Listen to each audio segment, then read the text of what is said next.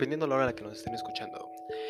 Eh, el día de hoy vamos a retomar unos cuantos puntos que hemos visto anteriormente para no olvidarlos y para tener una pequeña noción más amplia de estos. ¿A qué nos referimos con esto? De que pues, tengamos unas ideas de cómo, cómo tratar con diferentes este, problemas o diferentes aspectos del trabajo que puedan afectar a los diferentes empleados de una organización. Me gustaría empezar por el término de la jornada de trabajo. ¿Qué es la jornada de trabajo? Este es el tiempo en el que una persona va a estar dentro de su empleo, va a estar dedicado a su empleo y tiene otras características más que, se le unen para poder pensar en una jornada pues eficiente o correcta para tanto desarrollo correcto del, trabajador como de la organización. Para esto, imaginemos, vamos a pensar en un, buen ejemplo sobre un trabajador eh, de una ciudad que se encuentra viviendo a las afueras, en los suburbios. Esta persona tiene que ir a trabajar al centro y tiene un horario normal o un horario del que estamos acostumbrados marcado de las 9 de la tarde a las 3 de la tarde. digo, de las 9 de la mañana a las 3 de la tarde, con un descanso y continúa con tiempo completo por cuestiones de salario. Esta persona tiene que levantar temprano y pasar seguramente un largo trayecto de más de una hora en un recorrido. Tiene que pasar por fríos, quizá a algunas temperaturas menores a 10 grados. Eh, quizá pasa por algún trayecto de inseguridad en lo que se transborda, etc. Además de, esta, de este tiempo el que se pasó, eh, tiene que llegar al trabajo, ser eficiente, trabajar de manera organizada para llegar hasta el descanso donde va a estar pues este, con posibilidades de recuperarse de lo que haya sido su jornada. Después de su descanso regresa al trabajo, se reincorpora sin poder haber hecho alguna este, otra actividad, ya sea social o familiar, y continúa la rutina para poder continuar eh, desempeñando sus labores y al final regresar a casa, quizá también en una condición pues ya sea de peligro, de inseguridad, en cuanto a tiempos o gastos de recursos económicos y energéticos. Para esto es, es importante detectar, o sea, pensamos que la persona nada más trabajó y dicho ahorita no nos dimos cuenta de qué es lo que estaba haciendo, ni siquiera nos interesamos en la profesión que estaba dando la persona. Y ya estaba sonando un trabajo que pues no sonaba grato, ¿verdad? Correctamente. Eh, para esto, los diferentes este, actores en cuanto a materia de la psicología organizacional, se han dado la tarea de pensar en una solución. Y es así que se ha llegado a, a, los, a los horarios flexibles. ¿Y esto cómo se da? Un horario flexible permite al trabajador no estar dentro de, de estos rangos de horario normal. Imaginemos que ahora en vez de transportarnos a las 9 de la mañana hora pico, nos transportamos a las 10 de la mañana. Ya es una hora después, pero en este tiempo ya no hay tráfico y quizá hay más luz, menos inseguridad. Eh, imaginemos que pues en vez de trabajar durante el día, nada más trabaja durante la tarde o la noche y pues ya no tiene que transbordarse en la temprano y quizá incluso se puede regresar a su casa hasta la mañana siguiente donde puede estar llegando ya quizá con los con las pérdidas energéticas y económicas a descansar y recuperar todo lo perdido en el día. Para esto es importante que sigamos pues tres, tres ideas, tres pensamientos, tres, tres pasos de la solución. La selección y educación del trabajador. Hay que saber quiénes pueden este, tener estos horarios flexibles, ¿no? Lo vamos a conocer como un horario este, de trabajo normal y, quiénes les podría beneficiar. Eh, por ejemplo, no se lo podríamos quizá dar a unas personas de mayor edad debido a que pues, los trabajos nocturnos obviamente no, puede ser buena idea o que pues, requieren estar en algún tiempo. Aquellas personas que necesitan dormir más, quizás no les vamos a dar una hora nocturna. Eh, los que tienen más carga de trabajo en su hogar o los que pierden mucho tiempo en desplazamientos, quizá tampoco les conviene tanto. Hay que pensar quiénes y enseñarles qué puede traer consigo estos horarios este, anormales. Puede traer consecuencias como las sociales, debido a que por ejemplo estamos trabajando en la noche y pues muchas veces el viernes en la noche y el sábado y el domingo pues pum el, evento ¿no? de los de los amigos que dicen vámonos a la, a la, fiesta vámonos a una reunión vamos a la carnita asada y estos vamos a verlos afectados La gente ahorita está acostumbrada que pues a dormir de cierto horario en la noche y quizá en la mañana se ve mal que una persona esté durmiendo por estos cambios de horarios, ¿no? Entonces hay que tener en cuenta que pues se le tiene que asesorar y se le tiene que dar educación sobre cómo llevar a cabo esto. También para que no tenga un daño dentro de su círculo, dentro de sus ciclos circadianos y pueda tener un descanso este, pese al cambio anormal del horario de trabajo. ¿Qué más? Eh, selección del horario más, del trabajo más adecuado no simplemente es mover tres horas o dos horas el horario, ¿no? O cambiarlo de la mañana a la tarde, sino simplemente ver en qué momento es más efectivo, más útil, de hay menos este, riesgos, conocer bien todos estos entornos. Y finalmente mejorar el entorno de trabajo. Vamos a mejorar el entorno de trabajo, pues apoyarle también a que el mismo trabajo le, permita este, tener pues estas facilidades dentro de las situaciones en las que cambia su horario. Por ejemplo, más noche si es el horario nocturno, servicios pues de cafetería en caso de que, por ejemplo, en la madrugada no va a haber una tienda abierta, entonces proporcionamos ya alimento, que se mantenga con agua, luz, eh, que haya personal este, quizá trabajando al mismo tiempo que para que pues, haya limpieza, hayan otras cosas, etcétera. Eh, ese es uno de los puntos importantes en cuanto al horario. ¿Qué otra idea podemos tener ahora? Vámonos a lo que es el diseño del entorno.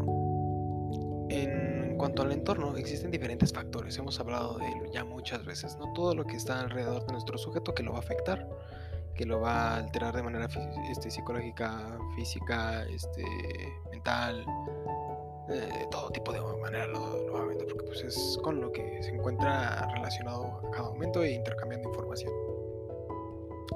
Para esto vamos a dividir el entorno en cuatro, niveles para conocerlo un poco y razonar sobre qué podemos hacer sobre esto. De primer nivel vamos a conocer las características físicas de la zona de trabajo inmediata. ¿Cuáles van a ser estas? Pues, como lo dice, son las de zona inmediata las que están como directamente relacionadas. Imaginemos que pues, es la mesa, la oficina, las cosas cercanas, escritorio, pluma, lápiz, todo eso va a ser pues, las características físicas, ¿no? Sonidos y luces dentro de la oficina estas van a ser. Ahora, eh, se ha conocido diferentes tipos, ya hemos hablado anteriormente de las oficinas abiertas, estas se ha demostrado que pueden tener diferentes alteraciones eh, dentro de algunas personas, por ejemplo, cuando son trabajos muy confidenciales o trabajos que requieren concentración, estos pueden causar este, sus, afecciones en, los trabajadores. Sin embargo, pues quizá en otras este, ocasiones que requieren comunicación entre diferentes personas, una oficina amplia quizá podría ser de mucha ayuda este, para poder tener esta facilidad de comunicación. Quizá en muchos momentos, incluso sin pararse de su lugar o pudiendo comunicarse directamente a través de unos pasos o sin requerir alguna otra ayuda.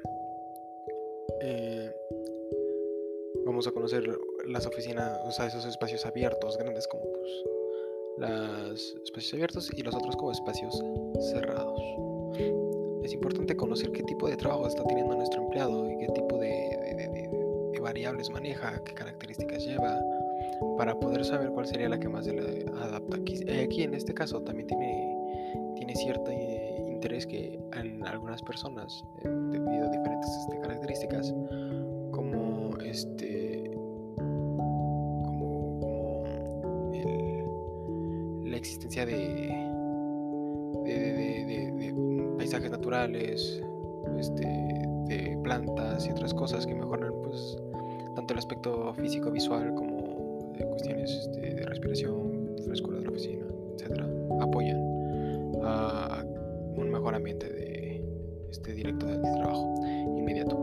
Em, ¿Qué otra característica tenemos? Las características ambientales de la zona de trabajo. ¿Cuáles van a ser estas? Son aquellas que condiciones ambientales del trabajo que no tienen su origen fuera de la zona de trabajo inmediata del individuo. O sea, si no están ahí. Imaginemos, por ejemplo, yo en algún momento estuve trabajando en un call center. Este call center se encontraba ubicado dentro de una plaza este, de diferentes oficinas y este, en conjunto de otros call centers, bancos. Eh, había una de venta de carros, una de venta de eh, artículos de celular y estaba un auditorio este, conocido como el auditorio BlackBerry. Dentro de este empleo, dentro del trabajo, el espacio era excelente, era, lo directo era de calidad. Teníamos buenas computadoras, teníamos un buen escritorio, teníamos un buen espacio, teníamos una cafetería. Sin embargo, muy cercano teníamos a los demás este, oficinas de call center. ¿Qué hacía esto? Generaba mucho ruido. Se escuchaban en muchas ocasiones este, las filas formadas para el auditorio, los gritos del vendedor de, de las piezas de celular y así. Estas son características de la zona. También se escuchaba el tráfico. Estábamos este, cerca de la avenida, una avenida principal, y pues se generaba ruido. Eran este, pues unas características que no estaban directas en, la, en el ambiente, en, en, eran inmediatas a mí, no estaban pegadas y no iban exactamente relacionadas a lo que estaba haciendo este, en el trabajo, pero afectaban mi trabajo son cuestiones importantes a detectar para poder ver este, en qué condiciones estamos permitiendo que el ambiente laboral de nuestro trabajador se, se, rija. Eh, otra cosa también que pues tenemos es la organización general de los edificios e instalaciones. ¿A qué nos referimos esto? Ahora, similar a lo anterior, ah, pero sin embargo esas no son directas. Por ejemplo, ¿se acuerdan que en algún momento hablábamos de cómo cómo teníamos ubicadas ciertas partes dentro de un este, edificio, donde pues por ejemplo en una parte tendríamos eh, una oficina, otra oficina, en medio la cafetería, arriba otra oficina y otra oficina, suponiendo que es un edificio. Eh, quizás suena muy delgado, pero la cafetería la pusimos en medio para tener este, pues, todos con cierta cercanía a esta. Eh, asimismo, eh, se encuentran, pues, no sé, señalamientos de, para, en caso de algún problema como incendio, terremoto, etcétera, que pues permitieron em, evitar algún problema en caso de que se presentase, entre otras cosas. Además de que pues facilitan algunas este, prácticas saludables dentro de trabajadores eh, esto podría ser de bastante utilidad, como algunos este, lugares donde pues ahora imaginemos la de Google, las oficinas de Google cuentan con instalaciones estructuradas de una manera que el empleado se siente eh, que la organización trabaja para él. Tiene buffets, tiene gimnasio, tienen servicios que les apoyan y les brindan pues este estos este, satisfacción para de dónde están trabajando. Y finalmente, pues las características urbanísticas y lugares de recreo en el exterior. Esto creo que es muy simple de comprender, lo que está fuera del edificio, que pues permite eh, pues estos descansos, estos mm, diferentes actividades a lo que es lo laboral. Eh, ahora, pasando a otra, ¿Qué más tenemos? Ya pasamos ahorita a lo que son los ambientes físicos, los horarios. Y ahora hablando un poquito también de las cuestiones físicas, vamos a hablar un poquito más de lo que es la ergonomía. Lo que tendríamos eh, todo lo que es este, la tecnología actual.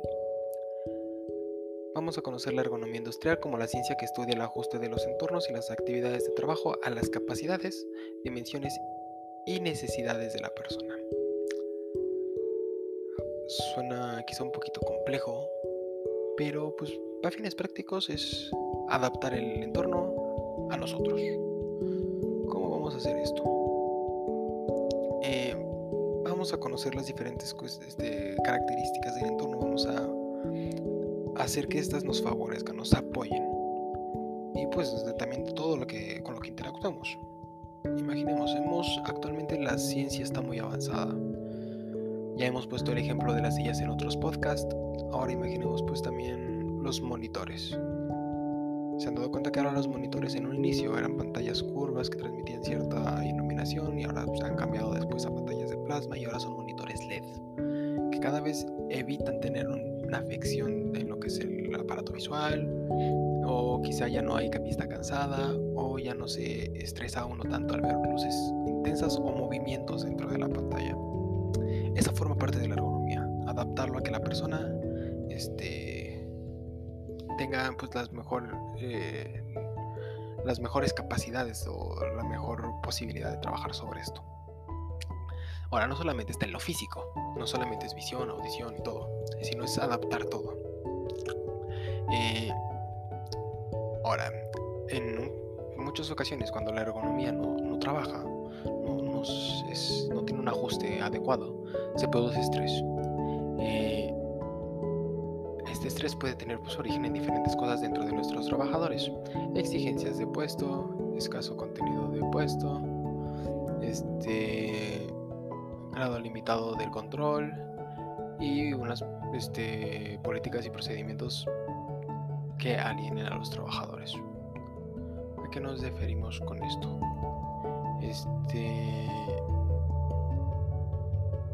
que pues son aquellas cosas que pueden afectar a nuestro trabajador para pensar o para mm, afectar a su psique de tal modo que les demos pues una iniciativa, un incentivo, un inicio de lo que es el estrés para que ellos lo vayan desarrollando, ¿no? Lo cual pues, es malo y es algo que corregir. En el entorno, en cuanto a lo del entorno físico del trabajo, es importante destacar que pues hay cuestiones sensoriales tenemos que ir este, adaptando para que nuestro trabajador encuentre las mejores condiciones. Como hablábamos ahorita del ambiente, pues, imaginamos luces, este, ruidos, eh, las cuestiones incluso de texturas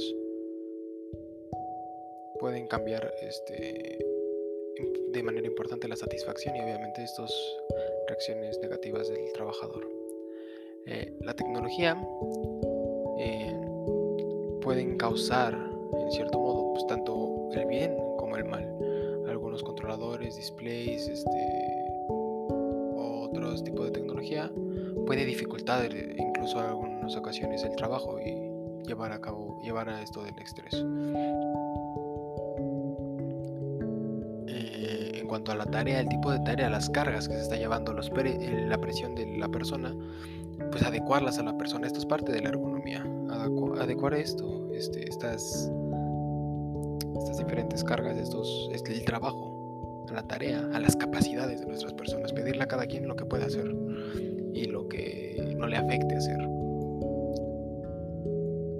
Eh, también este, en cuanto a los factores de la organización, existen tres aspectos ergonómicos de la dirección del proceso de trabajo, las cuales pueden llevar al estrés. El trabajar por turnos, o sea, cómo está estructurada este, estos horarios dentro de la organización. El trabajar una línea de montaje, hemos este, recordado que pues las tareas este, de ciclo corto, que pues son repetitivas y, son este, de poca carga cualitativa mental, pueden llevar también a cierto estrés y pues las horas extras, ¿no?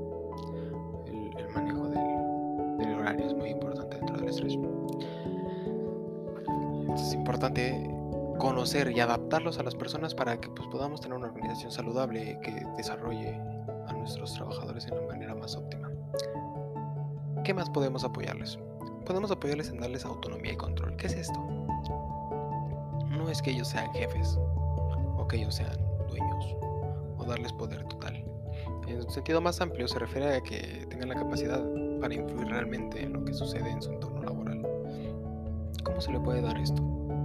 Quizá dándoles participación, dándoles ideas, permitirles poner alguna norma, permitirles esa, ese, ligero poder, ese, esa participación, esa importancia de sus decisiones dentro de la organización, las cuales le permitan crear tanto un vínculo con la organización como con su trabajo y cierto poder dentro del trabajo. Imagínate que haces un trabajo del cual sientes que no tiene valor y del cual tú no tienes poder el organismo naturalmente se va este, deteriorando, ya sea por falta de motivación, estrés, fatiga, entre muchas otras este, consecuencias. Es por eso que también es importante conocer lo que es el ritmo de trabajo.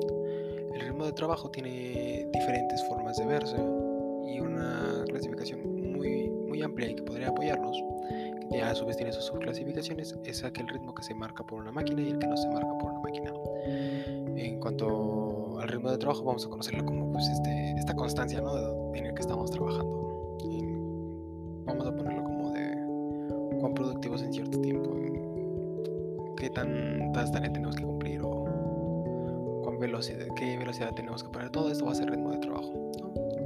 Diferente cuando estamos trabajando por objetivos o por alguna cosa, por ejemplo, que somos arquitectos y que tenemos una libertad para hacer ciertos proyectos a cuando estamos trabajando dentro de una empresa que como una línea de montaje donde pues nos lo marca una máquina que tenemos que hacer cierta cosa cada que pase algún objeto.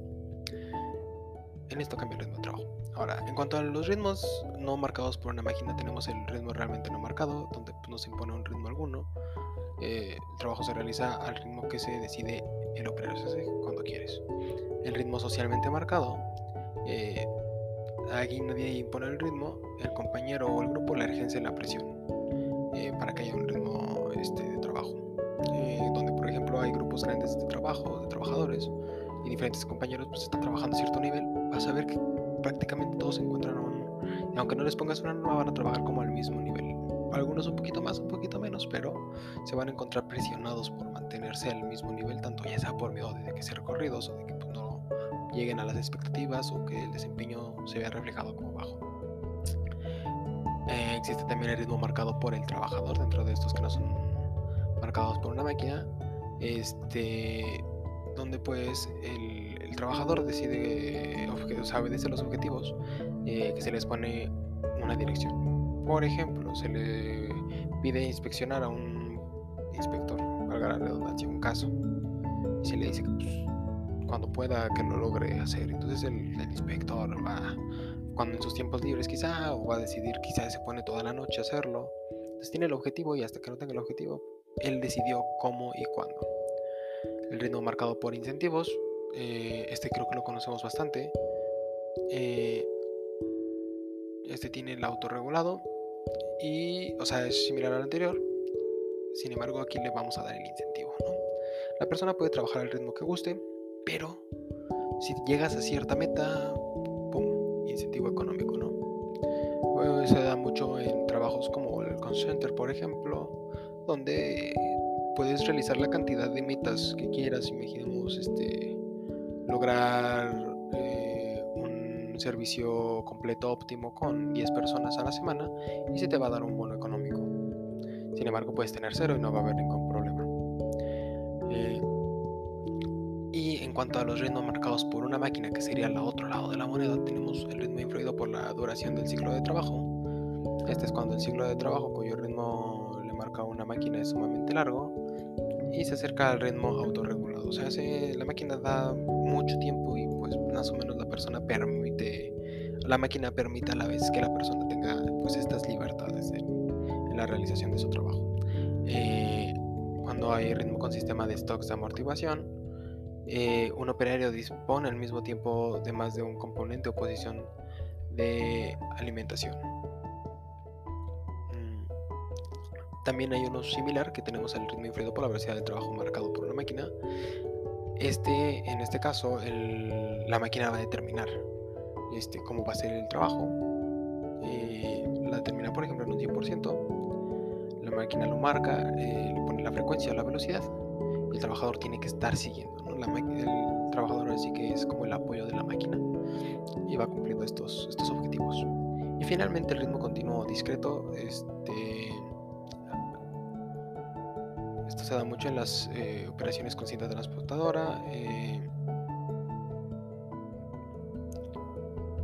el operario está muy dinámico, se encuentra siempre trabajando. Y pues por ejemplo, eh, imaginémoslo como cuando un trabajador se le pasa por cierto periodo de tiempo sin tener que, sin poder dejar de trabajar, eh, que empacar naranjas. La banda pasa, se detiene, las empacamos y después se vuelve a pasar.